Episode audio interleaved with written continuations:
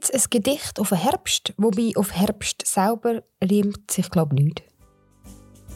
Herzlich willkommen zu Episode Ali, Kolumne zum Hören von und mit mir, Fräulein Da Capo.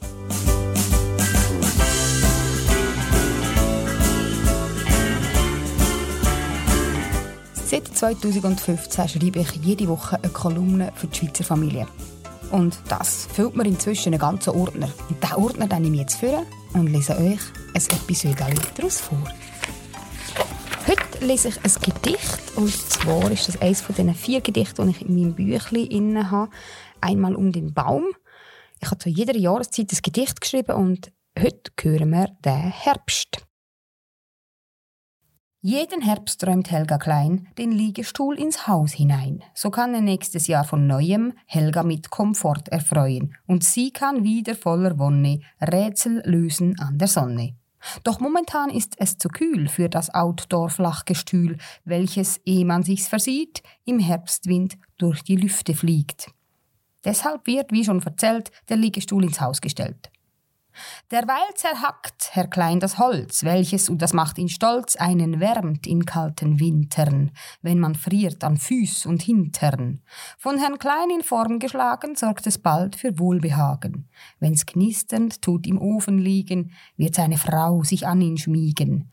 Von dem Gedanken motiviert wird noch mehr Holz von ihm traktiert, auf das Frau Klein sich ohne Frieren vor dem Ofen kann drapieren in möglichst wenig eingepackt, eigentlich am liebsten nackt. Auf Bärenfell, das wär vorzüglich. Oh, denkt er, das wird vergnüglich. Und so hat Herr Klein beim Hacken romantische Gefühlsattacken.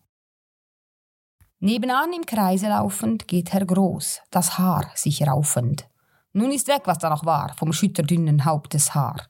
Doch Herr Groß hat andere Sorgen, ringt mit Qualen diesen Morgen. Seit sechs Uhr früh ist er schon wach, wegen Holzgehackerkrach.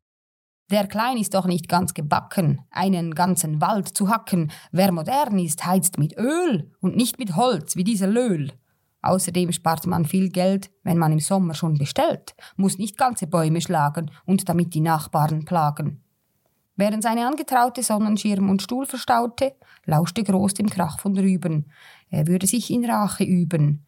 Diesen Klein muss man bestrafen, der wird morgen nicht gut schlafen. Herbert Groß hat einen Plan, wie er den Nachbarn quälen kann. Um vier Uhr in der nächsten Nacht hat er sich darum aufgemacht, seine Rache zu vollstrecken und den Nachbarn aufzuwecken.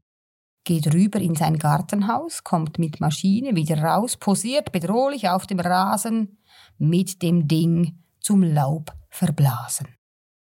Dann wird das Gerät gestartet, was sehr schnell in Krach ausartet. Frau Groß wird durch den Mais gestört, während ihr Mann schon nichts mehr hört. Er zielt genüsslich auf die Hecke, auf dass der Krach die Nachbarn wecke. Um Himmels willen, was ist los? schreit erschrocken die Frau Groß. Es habe gar kein Laub im Garten. Er müsse erst auf Blätter warten.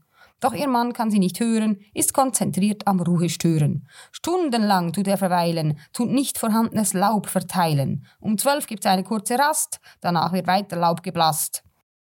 Den Kleins jedoch macht das nichts aus. Sie sind seit gestern nicht zu Haus.